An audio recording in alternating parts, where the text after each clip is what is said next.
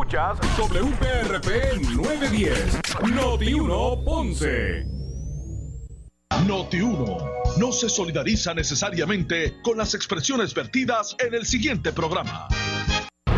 Son las 12 del mediodía en Ponce y todo el área sur. Todo el área sur. Y la temperatura sigue subiendo. Luis José Moura ya está listo para discutir y analizar los temas del momento con los protagonistas de la noticia. Es hora de escuchar Ponce en Caliente por Notiuno 910. Bueno, saludos a todos, buenas tardes, bienvenidos.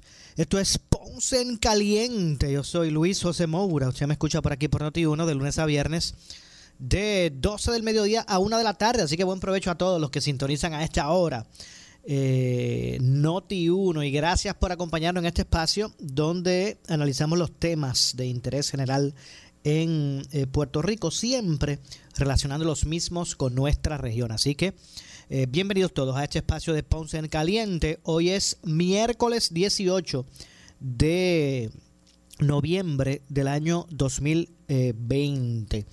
Hoy, eh, como ocurrió el, el, desde el lunes pasado, continúan los procesos de vistas eh, públicas relacionados a la transición del gobierno central de Puerto Rico. Eh, los comités de transición, gobierno saliente, gobierno entrante, pues ya han arrancado ese proceso que llama la constitución a realizarse cuando hay cambios, obviamente, de gobierno. Y en esta ocasión, el día de hoy, ha estado deponiendo en el proceso el secretario del Departamento de Salud, Lorenzo González Feliciano. Eh, y ha estado formando parte del proceso en el día de hoy. Así que vamos a pasar ya mismito a escuchar ¿verdad? lo que ha está declarando en este momento, en este proceso, el secretario de, de Salud. Así que vamos a escuchar. En términos de reconocimiento de violencia doméstica. Yo te puedo hablar un poquito de COVID, ¿verdad? Porque una de las cosas que nos preocupaba era qué íbamos a hacer con las víctimas de violencia doméstica si tenían COVID positivo. Eh, se utilizó dinero, ¿verdad? Hubo un municipio, a nosotros nos pasó una cosa con un paciente que vino, una mujer que vino con dos niños de una de las islas, llegó aquí y entonces lo notificaron aquí en el aeropuerto que era positiva con dos niños, uno de cinco y uno de dos. Es interesante porque una vez más inmigración hizo absolutamente nada para ayudarnos con eso. Se me olvida el nombre del señor, este, porque yo lo bloqueé. Eh, eh, ¿verdad? ¿Cómo se llama? Mahmoud. Este, la cosa es que nos dejan una mamá con dos niños. Afortunadamente habíamos hecho un contrato con el alcalde de Comerío, de un lugar que era un sitio de... Eh, yo creo que religioso, era como de algo, un convento. Entonces ellos los actualizaron y entonces eh, nosotros habíamos hecho un contrato para alquilar, ya tenían todos los elementos de epidemiólogo y todo para alquilar y los mandamos a esa señora allí con los dos niños, estuvieron allí como 14 días, pero nos dimos cuenta que necesitábamos algo más. Interesantemente, él tenía el, el hotel de Corozal, de Comerío, perdón, y ese hotel lo alquilamos completo, ¿verdad? Para disponer de las mujeres en ley 54 en, su, el contexto de la familia completa. Así que esos 17 cuartos están disponibles, se le ha hecho la comunicación para las distintas entidades que tuviesen que hacer un referido de una persona positiva, sin síntomas, que pudiéramos tener que aislarla en esa facilidad. Este, sí se han hecho gestiones, este, no las dejamos solas. Nos pasó lo mismo con este, los homeless, ¿verdad? Que ese golpe también nos cayó a nosotros. Eh, así que tuvimos que buscar alternativas interesantes cada vez que había un homeless, ¿verdad? Eh, que nos daba positivo, que nos pasó, me lo llevaba yo para el Hospital Regional de Bayamón este, hasta tanto no resolvía el problema. Se me escapaban porque a ellos no les gusta quedarse en los hospitales, en ningún sitio. Este, y también hicimos una discusión o un contrato con entidades para proveerle cuartos, este, room and boarding este, y comida, pero ellos no se quieren quedar. Pero sí se hicieron las disposiciones tanto para personas, eh, familias, eh, mujer, eh, ley 54 en el contexto de un COVID positivo sin síntomas. Bueno, vamos a, vamos a estar regresando ya mismito. vamos a actualizar la señal para poder escuchar. Vamos a continuar escuchando. la, capacitación a los profesionales sobre los protocolos para la intervención en esos casos. ¿Eso se ha estado dando? ¿Se le ha estado dando seguimiento? ¿La supervisión? ¿Están participando? Yo, una vez más, eh, ahora no tengo constancia de que no se esté haciendo. Te tendría que buscar el reporte, darte la este, información, este, someterte la información directamente de las distintas subdivisiones del Departamento de Salud para que la pudieran entonces revisar. Claro que sí. Okay. Igual con maltrato infantil. ¿Cómo? Perdóname. Igual con los casos de maltrato infantil, cómo se están llevando esos protocolos y sí, la capacitación a los profesionales, a todos los profesionales y todos los que dan el servicio en, eh, están capacitados. Sí, saludos. Este, para efecto del registro, eh, doctor Eduardo Zavala, secretario de Planificación y Desarrollo.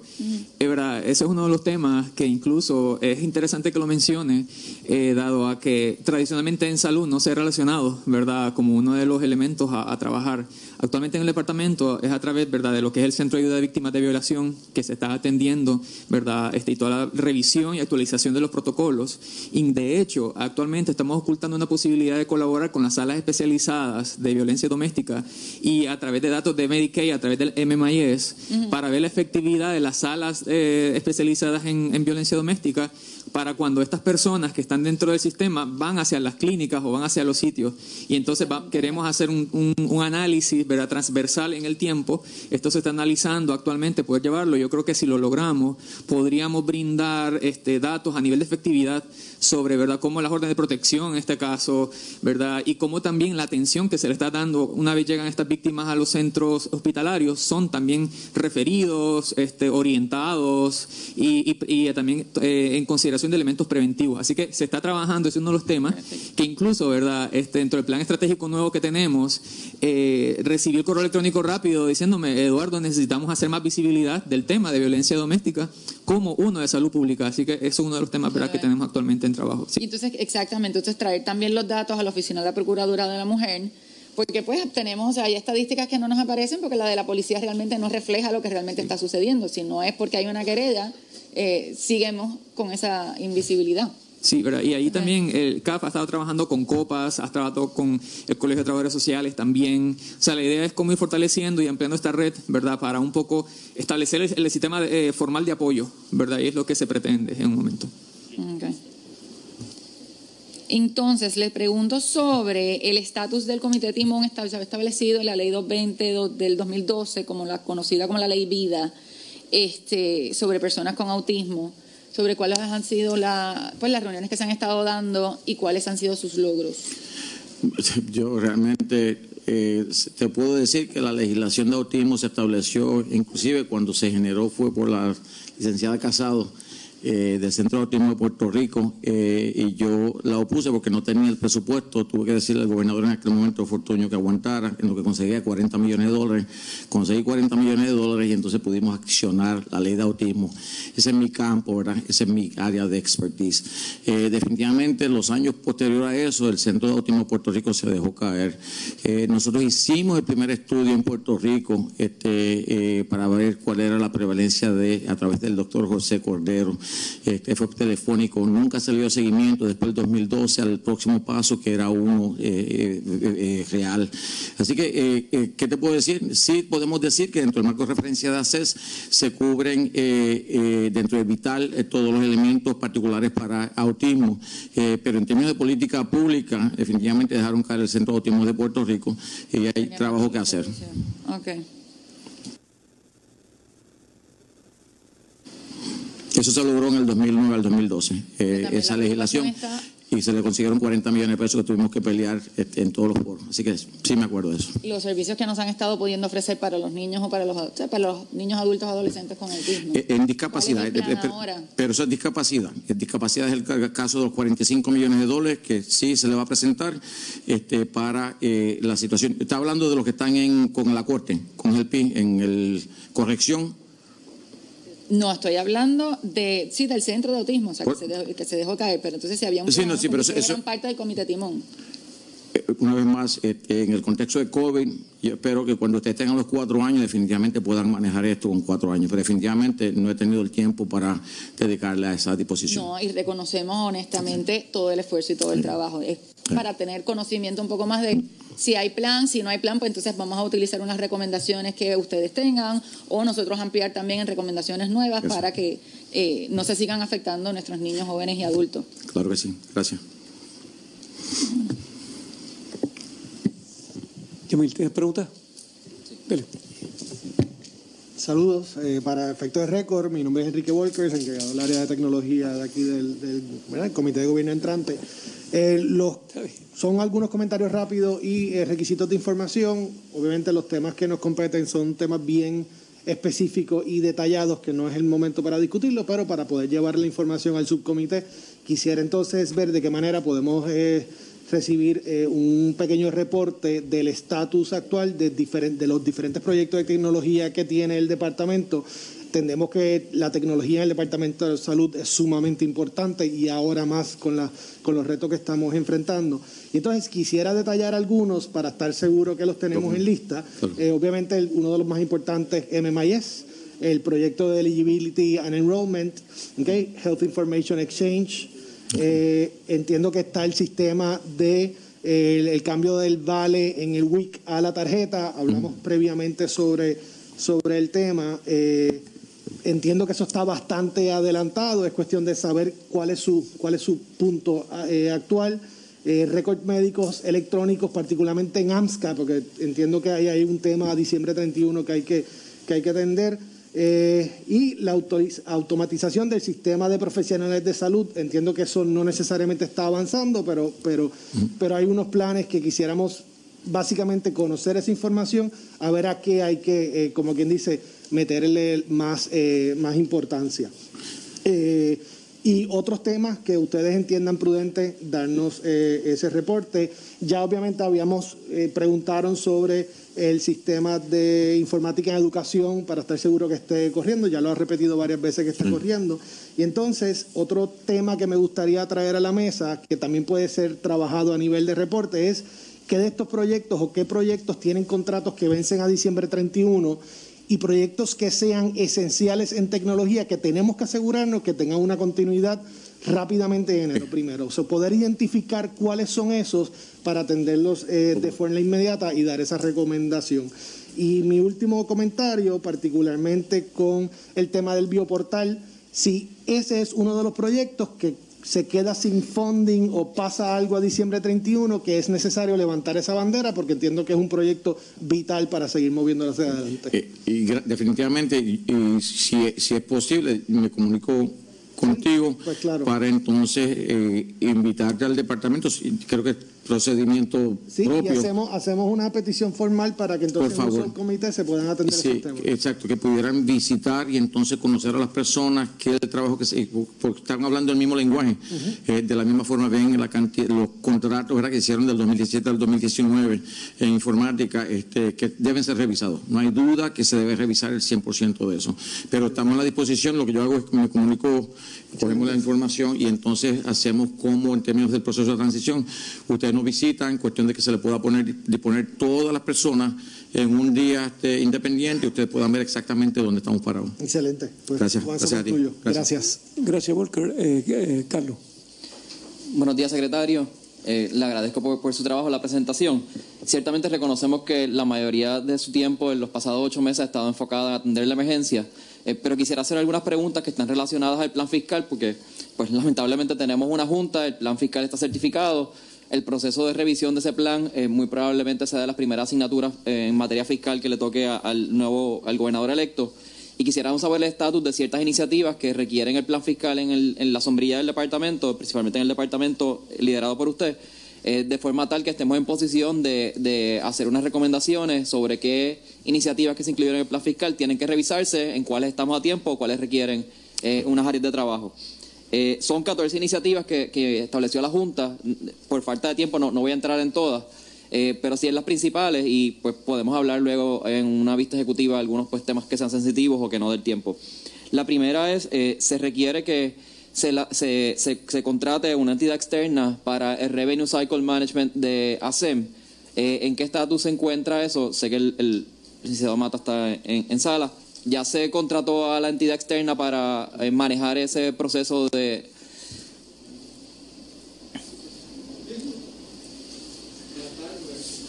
Buenos días, para efectos de récord, Jorge Mata.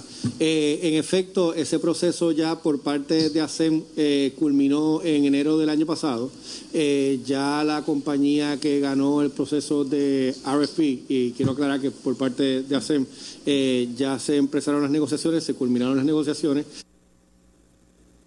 se envió eh, para el debido proceso de eh, para la aprobación eh, y estamos esperando que se apruebe de parte de OGP y de Fortaleza para entonces hacer la contratación final. Pero todo lo que tenga que ver con ay, perdón. todo lo que tenga que ver con eh, ASEM y lo que conllevaba a nosotros el proceso ya está culminado. Y se anticipa que se debe firmar ese contrato antes de que finalice el año. Una vez llegue la aprobación, lo firmamos eh, al otro día. ¿Y cuál sería la duración de ese contrato? Eh, si mi mente no me falla, estaba por dos años. Eh, eh, sí, eran dos años. Ok, muchas gracias. La próxima iniciativa eh, sobre la cual quiero preguntar, el plan fiscal requiere que se haga un estudio sobre todas las compras que hacen los distintos hospitales que están bajo la sombrilla, de forma tal que se puedan lograr eficiencias en la economía de escala, en las adquisiciones en, eh, eh, pues en, en- grandes cantidades. Eh, eh, ¿Se ha logrado hacer ese estudio para identificar estas oportunidades? ¿Qué cantidad de ahorro se anticipa que se pudiese lograr en compras de manera pues más, más uniforme a través de la sombrilla completa? Sí, ese proceso se comenzó primero con un MOU entre por lo menos ASEM, el hospital universitario y el hospital pediátrico para poder eh, consolidar algunas oficinas y algunos procesos. Eh, empezamos con el proceso de las compras. Eh, desde hace dos años atrás ya el departamento de compras del hospital universitario no existe, todas las compras se pasan a través del departamento de, de- de compras de ASEM. La persona que estaba en el hospital universitario, que quedaba en el departamento de compras, se destacó en el, en, en el departamento, en, en departamento de compras de ASEM. Hemos tenido unos ahorros eh, millonarios en cuanto a eso. Está en el informe de, de- de transición nuestro, los números no se los puedo decir de memoria, pero no, ¿Y, y se va a extender a otros hospitales o otras instituciones? el plan es seguirlo extendiendo al, al hospital eh, pediátrico en la medida que las leyes eh, lo permitan. Eh, ya se han hecho algunas compras del del pediátrico que bien- más bien compras que sean iguales a las que haga el hospital universitario, las que haga SEM, pues si vamos a comprar un chiller, pues compramos tres. Es mucho más fácil, hacemos un solo proceso. Y así, subsiguientemente, ahora mismo, para darles un ejemplo, con los fondos de CARES Act, estamos comprando los equipos para récord médico eh, electrónico para que puedan eh, eh, despachar los medicamentos y se están comprando los tres hospitales a la misma vez. O sea que ya ese proceso está bastante adelantado en cuanto al hospital universitario ya está culminado, ya los resultados se están viendo hace ya más de un año y pues es un, proce- un proyecto que se debería continuar definitivamente. Sí. Y, y ahí también para agregar, ¿verdad? Como dice este Mata, eh, hemos estado trabajando en darle eh, camino a esas iniciativas que son requeridas y que tienen unos deadlines, ¿verdad? Un poco agresivos eh, y pues hemos tenido en ese factor, ¿no? El, contratiempo, nos hemos necesitado más tiempo para poder llevar a cabo las actividades. Adicional a eso lo que comenta, ¿verdad? También hay una acción que se concatena con otra y es la de consolidar las áreas administrativas y de apoyo o de soporte entre lo que ellos le llaman el health grouping, ¿verdad? Entiéndase Departamento de Salud, AMSCA, ASEM, ACES, ¿verdad? Así que eh, ese ejercicio, ¿verdad? Nosotros ahora mismo estamos iniciando el proceso de diagnóstico, ¿verdad? Este, estamos empezando con nuestra, ¿verdad? Con algunas este, agencias, en este caso, pues ya eh, con ASEM, Departamento de Salud, porque la idea es, una vez nosotros, ¿verdad? Podamos tener más avanzado ese proceso de diagnóstico, entonces tener una mayor eh, radiografía de, la, de las capacidades actuales a nivel administrativo.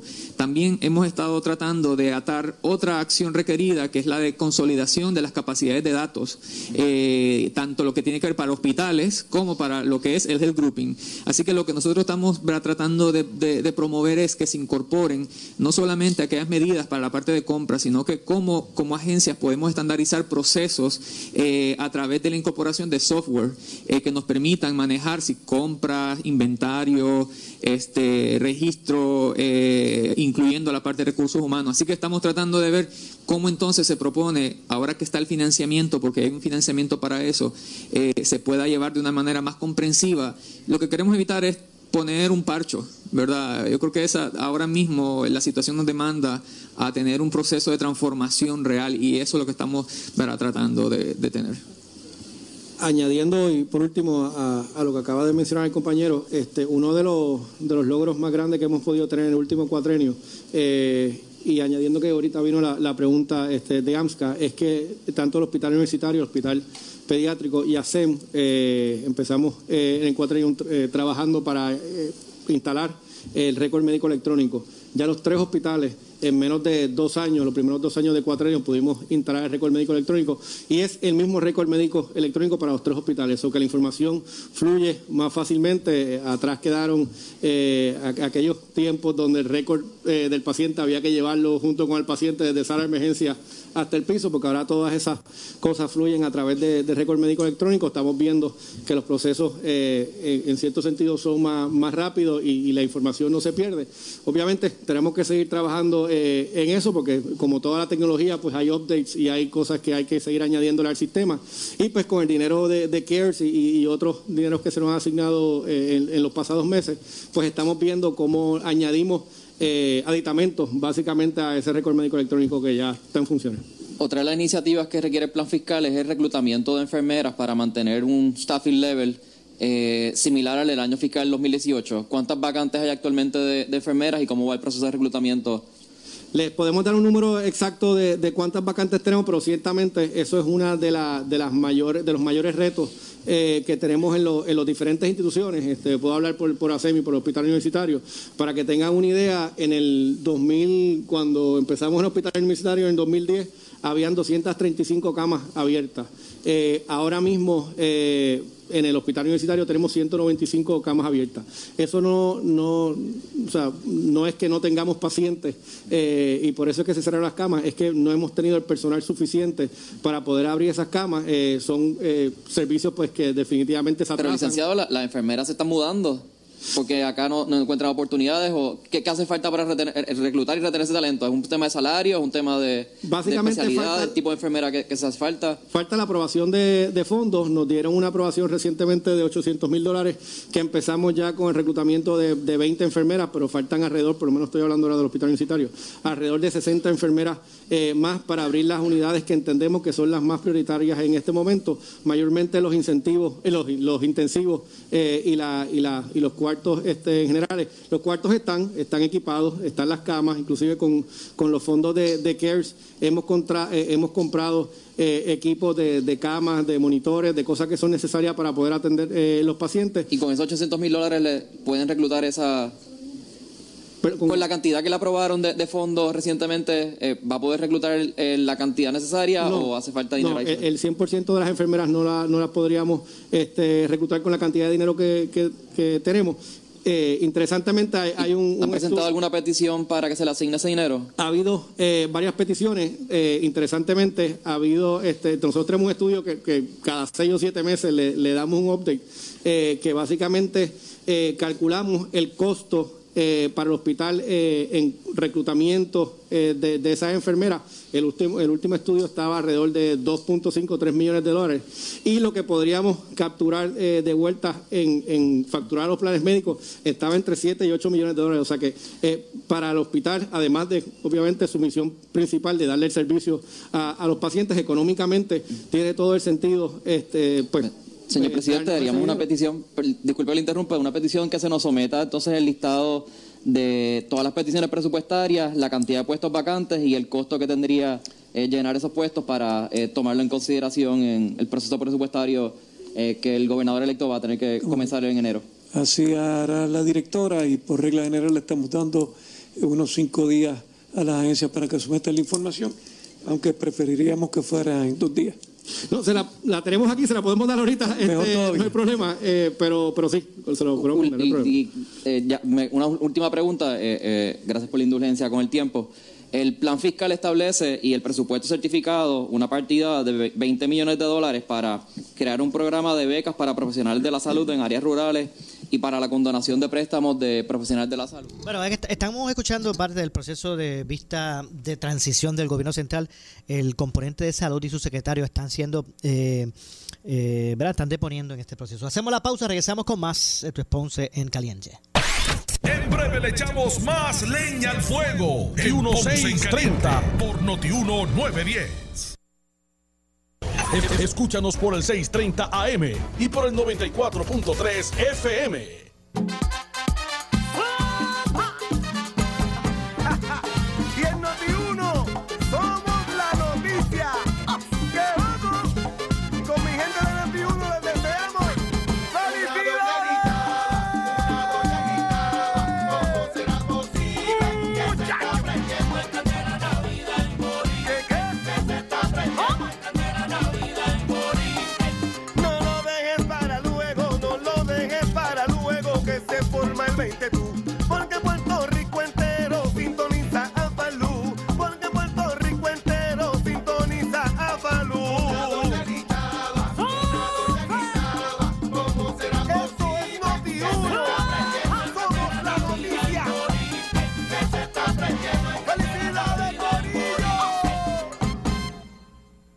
Si naciste entre 1945 y el 65, conoce el ABC de la hepatitis C. Averigua si tienes hepatitis C. Como usualmente no presenta síntomas, la mejor forma de saber es haciéndote la prueba. Busca ayuda, porque si te han diagnosticado hepatitis C crónica, es importante hablar con tu médico sobre tu condición y la posibilidad de curarte.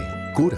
Por suerte, la hepatitis C crónica se puede curar. Cura significa que la hepatitis C no es detectable en la sangre meses después de terminar el tratamiento. Hay muchos recursos para ayudar a los pacientes y sus familiares. Habla con tu médico hoy. Para conocer más, llama al 1877-772-7701. 1877-772-7701. Auspiciado por AbbVie.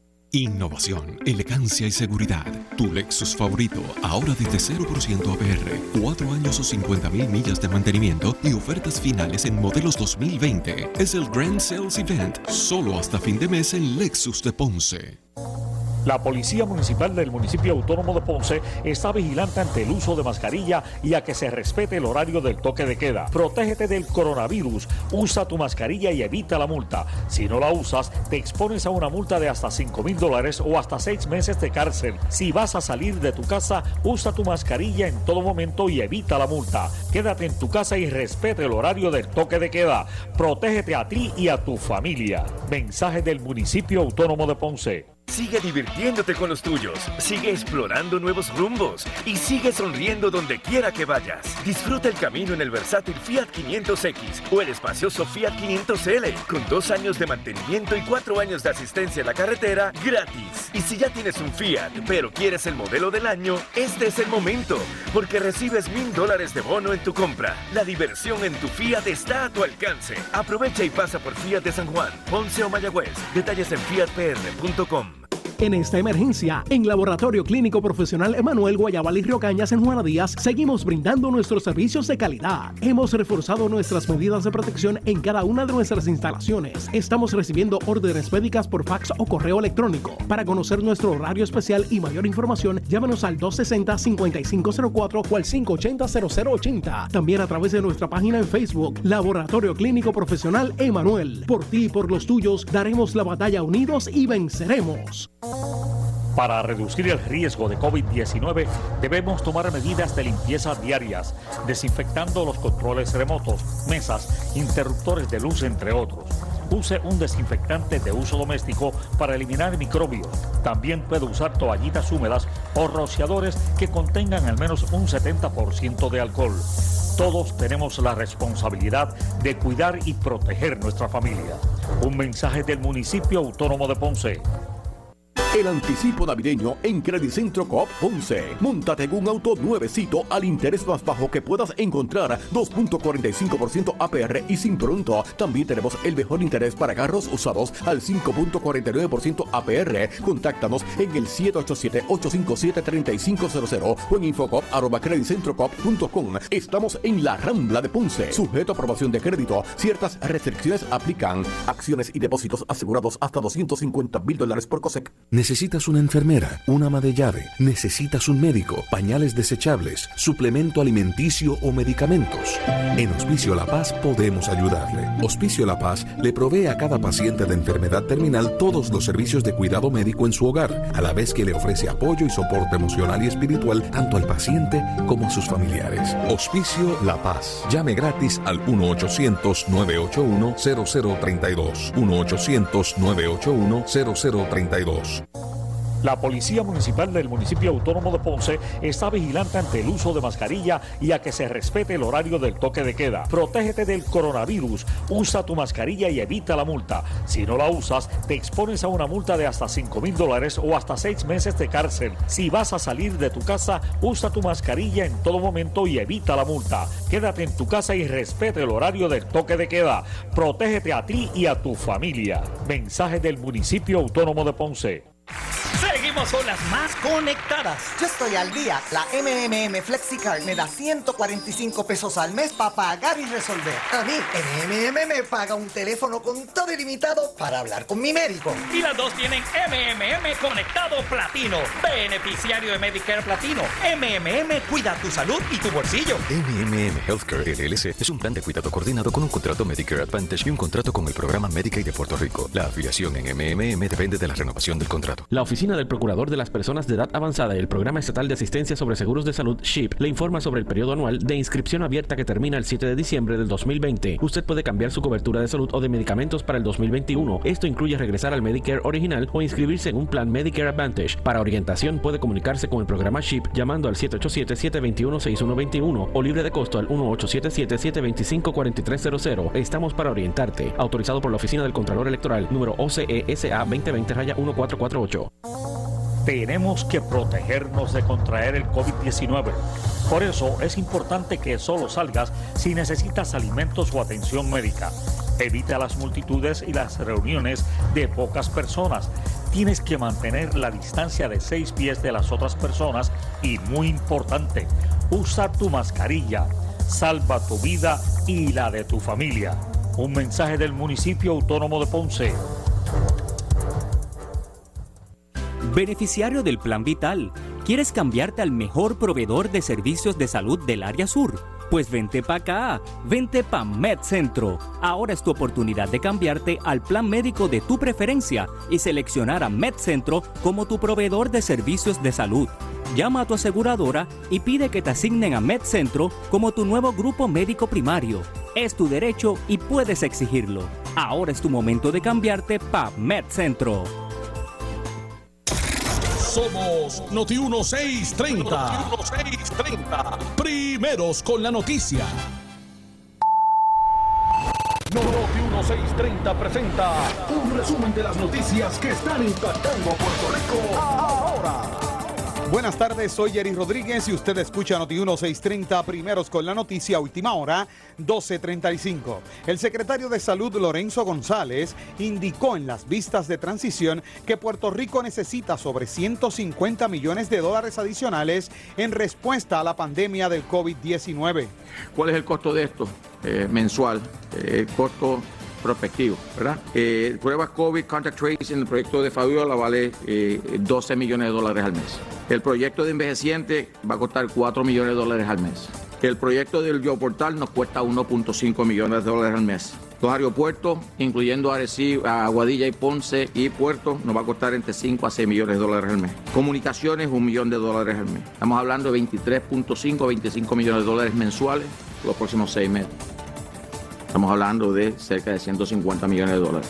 No están en presupuesto. Si hemos discutido con eh, Chiqui en el contexto de que el dinero de FEMA se puede utilizar, pero tiene un caveat. Y es el argumento, si no tenemos una extensión del de CARES Act, eh, pues yo había hecho una dependencia para aguantar un dinero para poderlo va a pasar y cubrir esto a diciembre 20 31 del 2020, 21. Si eso no nos lo permiten, evidentemente tendríamos que utilizar dinero FEMA. Sí es importante reconocer que el dinero FEMA es 2575. Hay un repago de 25% del fondo estatal eh, para con eh, el, el 75% que saldría del presupuesto federal.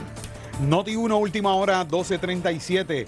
El permiso solicitado por el gobierno de Puerto Rico para pagar el bono de Navidad será tema de discusión este viernes en una reunión de la Junta de Control Fiscal, informó la directora ejecutiva de la entidad, Natalie Yaresco. El gobierno nos presentó una propuesta de mover fondos y nosotros veremos si ese movimiento es consistente o no con el plan fiscal. Todavía la Junta no lo ha evaluado, dijo Yaresco en conferencia de prensa. Noti 1, última hora, 12.38. Las autoridades reportaron un suceso en donde se ocuparon fardos de droga en una embarcación. Según el informe, un ciudadano alertó a la policía por el sistema de emergencias 911 acerca de una situación sospechosa a orillas de la urbanización Extensión San Ramón y la urbanización Mar Azul del pueblo de Atillo. La aduana federal le dieron seguimiento a la embarcación y se logró el arresto de una persona de 31 años y de nacionalidad dominicana. Al momento de la intervención se ocupó nueve fardos de sustancias controladas. Agentes del Border Patrol de Aguadilla se hicieron cargo de la persona detenida. Estas son las noticias del momento. Noti 1630, primeros con la noticia, última hora, 1239. En breve le echamos más leña al fuego en Ponce en Caliente por Noti 1910. La Policía Municipal del Municipio Autónomo de Ponce está vigilante ante el uso de mascarilla y a que se respete el horario del toque de queda. Protégete del coronavirus, usa tu mascarilla y evita la multa. Si no la usas, te expones a una multa de hasta 5 mil dólares o hasta 6 meses de cárcel. Si vas a salir de tu casa, usa tu mascarilla en todo momento y evita la multa. Quédate en tu casa y respete el horario del toque de queda. Protégete a ti y a tu familia. Mensaje del Municipio Autónomo de Ponce. Oiga, soy Falú y vengo con una información sumamente importante de Global Matres. Tienen todo un mes de oferta en la fábrica de Matres Global con el gran Black November Event. Compra tu nuevo Matres Body Comfort ortopédico en cualquier estilo y tamaño. Escucha bien, con un 60% de descuento más un 11.5% de descuento adicional y el box print gratis. Oiga, garantía de 15 años incluida. Disfruta de los productos, las garantías y los servicios directos de la fábrica de Matres Global. Oiga, visítelos. Esta oferta es válida en todas sus tiendas A y en su nueva tienda en Guayama, ubicada en el Molino Shopping Center, la carretera PR 54 kilómetro 0.6. Global Matres tiene financiamiento hasta 60 meses sin intereses o puedes comprar hasta 3 mil dólares sin verificación de crédito. Restricciones aplican más detalles en las tiendas. Globalmatres.com. El teléfono 787-837-9000. Anota 787-837-9000. Para reducir el riesgo de COVID-19 debemos tomar medidas de limpieza diarias, desinfectando los controles remotos, mesas, interruptores de luz, entre otros. Use un desinfectante de uso doméstico para eliminar microbios. También puede usar toallitas húmedas o rociadores que contengan al menos un 70% de alcohol. Todos tenemos la responsabilidad de cuidar y proteger nuestra familia. Un mensaje del municipio autónomo de Ponce. Regresa el parrandazo de Credicentro Coop Ponce. Te prestamos hasta 40 mil dólares con un pago mensual desde 400 dólares. Echa para acá para que pases una feliz Navidad. Más información en nuestra sucursal en la Rambla de Ponce o llamando al 857-3500. Sujeto a aprobación de crédito, ciertas restricciones aplican. Acciones y depósitos asegurados hasta 250 mil dólares por COSEC. La Policía Municipal del Municipio Autónomo de Ponce está vigilante ante el uso de mascarilla y a que se respete el horario del toque de queda. Protégete del coronavirus, usa tu mascarilla y evita la multa. Si no la usas, te expones a una multa de hasta 5 mil dólares o hasta 6 meses de cárcel. Si vas a salir de tu casa, usa tu mascarilla en todo momento y evita la multa. Quédate en tu casa y respete el horario del toque de queda. Protégete a ti y a tu familia. Mensaje del Municipio Autónomo de Ponce. En esta emergencia, en Laboratorio Clínico Profesional Emanuel Guayabal y Río Cañas en Juana Díaz, seguimos brindando nuestros servicios de calidad. Hemos reforzado nuestras medidas de protección en cada una de nuestras instalaciones. Estamos recibiendo órdenes médicas por fax o correo electrónico. Para conocer nuestro horario especial y mayor información, llámanos al 260-5504 o al 580-0880. También a través de nuestra página en Facebook, Laboratorio Clínico Profesional Emanuel. Por ti y por los tuyos, daremos la batalla unidos y venceremos. Tenemos que protegernos de contraer el COVID-19. Por eso es importante que solo salgas si necesitas alimentos o atención médica. Evita las multitudes y las reuniones de pocas personas. Tienes que mantener la distancia de seis pies de las otras personas y muy importante, usa tu mascarilla. Salva tu vida y la de tu familia. Un mensaje del municipio autónomo de Ponce. Área sur está que quema. Continuamos con Luis José Moura y Ponce en Caliente por el 910 de tu radio.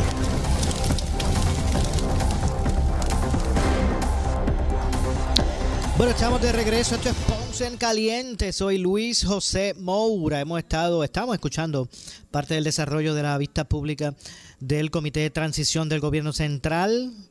Eh, hoy escuchando al componente del Departamento de Salud y junto obviamente a su secretario.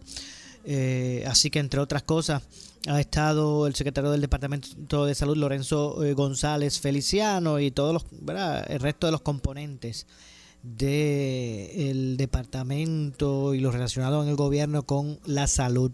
Así vamos a continuar, vamos a estar a, ir de regreso en vivo a lo que allí está ocurriendo para eh, escuchar eh, la información que entrega, ¿verdad? Que, que, entrega el gobierno saliente al, entrante en términos de lo que es el componente de salud. Así que vamos a escuchar. Por fases. La primera era elaborar un plan. Se hizo en tiempo récord. Se sometió al gobierno federal eh, un plan de cuál, cómo Puerto Rico, al igual que las demás jurisdicciones, veían este proceso.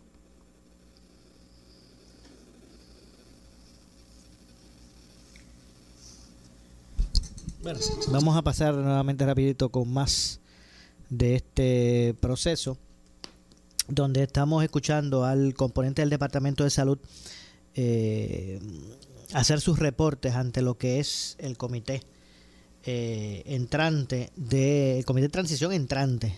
Eh. Hay unos elementos. Vamos a escuchar. Así podemos regresar de inmediato a escuchar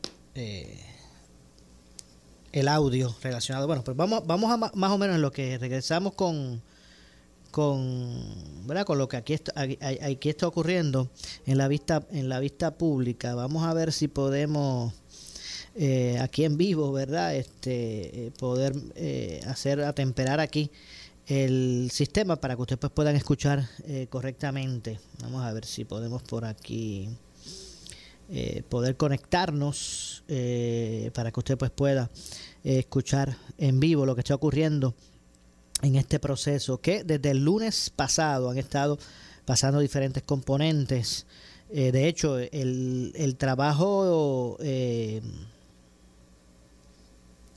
trabajo inició con lo que fue un, una ponencia del propio gobernador electo Pedro Pierluisi para posteriormente pasar a escuchar diferentes elementos. Ayer fue vivienda, hoy continúan con el componente del Departamento de Salud.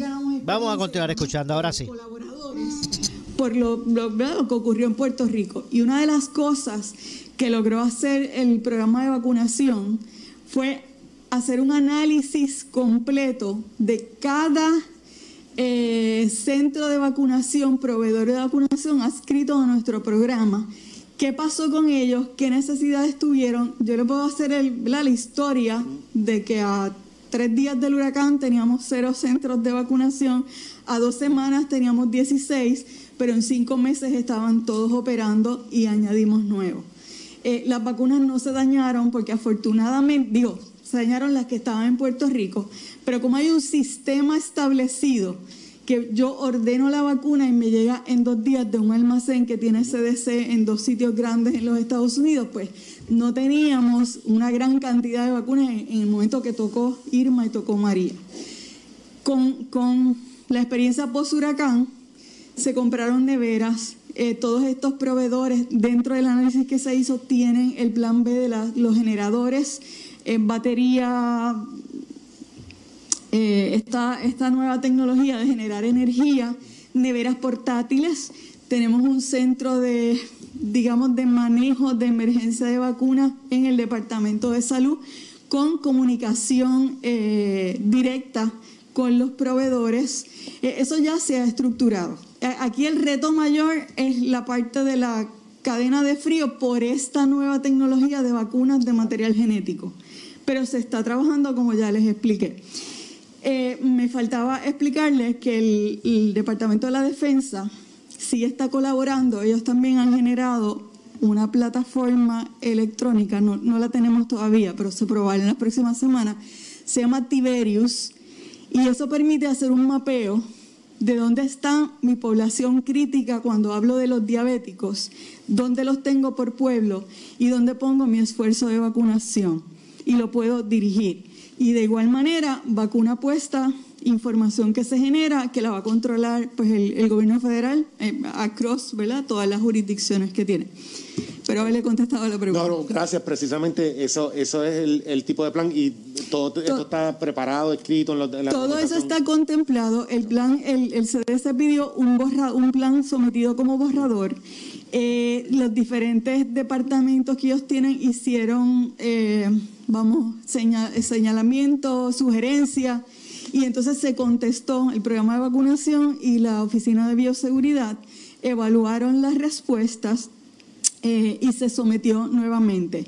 Hay una página de intercambio de información donde cada jurisdicción tiene un resumen ejecutivo de su plan. Claro, esto es ¿verdad? el at large, pero hay un plan eh, detallado que tiene 15 componentes, cómo defino la población crítica, dónde están mis casos, cómo llevo la vacuna, a la pregunta del doctor Mellado en términos de los médicos primarios. Nosotros hemos tenido encuentros ya desde, desde el mes de octubre, iniciamos encuentros virtuales eh, donde se presenta a grosso modo el plan. Todos los médicos primarios que quieran participar, que puedan tener la estructura de tener una nevera y la logística, pueden convertirse en proveedor. De hecho, tenemos más de 200, 204 proveedores de nuestro sistema de vacunas para niños, pero hay otros 300 que son privados y entonces entran las farmacias, que con ellas también se ha hablado. Todos estos grupos ya se han, sido tocados. Ok, perfecto, muchas gracias.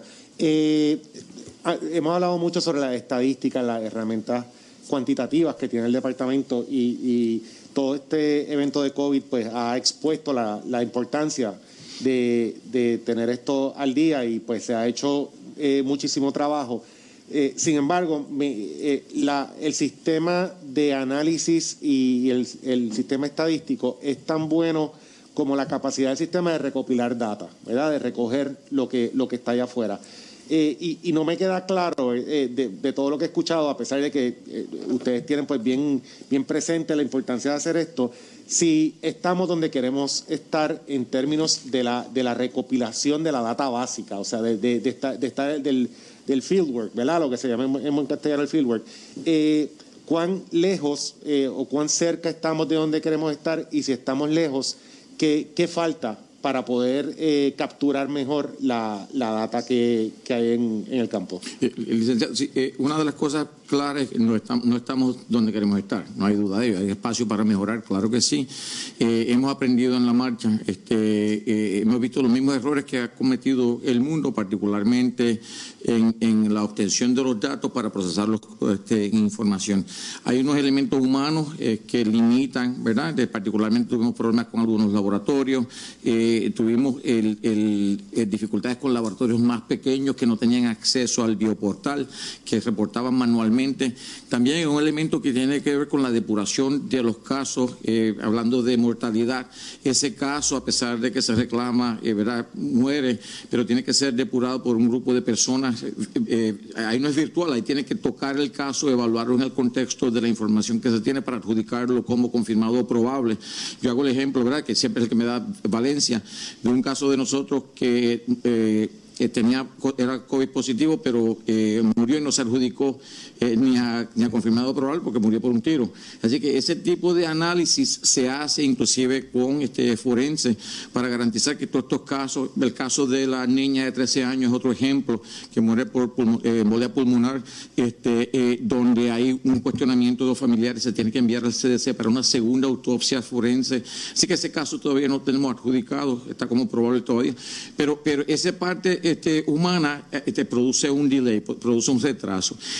Eh, yo creo que el retraso mayor que se vio en los Estados Unidos, se vio aquí en Puerto Rico, era el retraso en la ausencia de la capacidad de tener un PCR, el molecular, en ese tiempo razonable de 3 a 5 días para poder accionar. Eh, lo pasó Florida, lo pasó California, eh, lo pasó Puerto Rico. Bueno, vamos a continuar escuchando más adelante más de la ponencia del secretario del Departamento de Salud, Lorenzo González, pero tengo que hacer una pausa adicional, regresamos con más. Esto es Ponce en Caliente. En breve le echamos más leña al fuego en Ponce en Caliente por Notiuno 910. Para reducir el riesgo de COVID-19 debemos tomar medidas de limpieza diarias, desinfectando los controles remotos, mesas, interruptores de luz, entre otros. Use un desinfectante de uso doméstico para eliminar microbios. También puede usar toallitas húmedas o rociadores que contengan al menos un 70% de alcohol. Todos tenemos la responsabilidad de cuidar y proteger nuestra familia. Un mensaje del municipio autónomo de Ponce. En esta emergencia, en Laboratorio Clínico Profesional Emanuel Guayabal y Río Cañas en Juana Díaz, seguimos brindando nuestros servicios de calidad. Hemos reforzado nuestras medidas de protección en cada una de nuestras instalaciones. Estamos recibiendo órdenes médicas por fax o correo electrónico. Para conocer nuestro horario especial y mayor información, llámenos al 260-5504 o al 580-0880. También a través de nuestra página en Facebook, Laboratorio Clínico Profesional Emanuel. Por ti y por los tuyos, daremos la batalla unidos y venceremos. La Policía Municipal del Municipio Autónomo de Ponce está vigilante ante el uso de mascarilla y a que se respete el horario del toque de queda. Protégete del coronavirus, usa tu mascarilla y evita la multa. Si no la usas, te expones a una multa de hasta 5 mil dólares o hasta 6 meses de cárcel. Si vas a salir de tu casa, usa tu mascarilla en todo momento y evita la multa. Quédate en tu casa y respete el horario del toque de queda. Protégete a ti y a tu familia. Mensaje del Municipio Autónomo de Ponce. El anticipo navideño en Credicentro Coop Ponce. Móntate en un auto nuevecito al interés más bajo que puedas encontrar. 2.45% APR y sin pronto. También tenemos el mejor interés para carros usados al 5.49% APR. Contáctanos en el 787-857-3500 o en infocop.creditcentrocop.com. Estamos en la Rambla de Ponce. Sujeto a aprobación de crédito. Ciertas restricciones aplican. Acciones y depósitos asegurados hasta 250 mil dólares por COSEC. Tenemos que protegernos de contraer el COVID-19. Por eso es importante que solo salgas si necesitas alimentos o atención médica. Evita las multitudes y las reuniones de pocas personas. Tienes que mantener la distancia de seis pies de las otras personas y muy importante, usa tu mascarilla. Salva tu vida y la de tu familia. Un mensaje del municipio autónomo de Ponce. La Policía Municipal del Municipio Autónomo de Ponce está vigilante ante el uso de mascarilla y a que se respete el horario del toque de queda. Protégete del coronavirus, usa tu mascarilla y evita la multa. Si no la usas, te expones a una multa de hasta 5 mil dólares o hasta 6 meses de cárcel. Si vas a salir de tu casa, usa tu mascarilla en todo momento y evita la multa. Quédate en tu casa y respete el horario del toque de queda. Protégete a ti y a tu familia. Mensaje del Municipio Autónomo de Ponce. El área sur está que quema. Continuamos con Luis José Moura y Ponce en Caliente por el 910 de tu radio.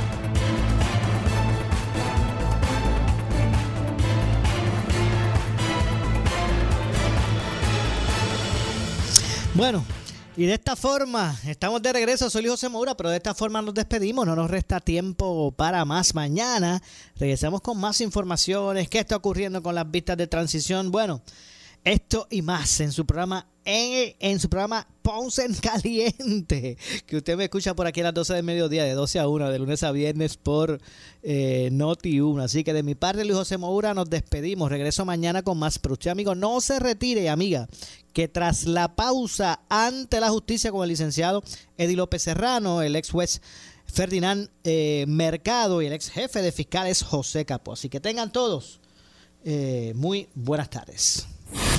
Escuchas WPRP 910, Noti 1 Ponce.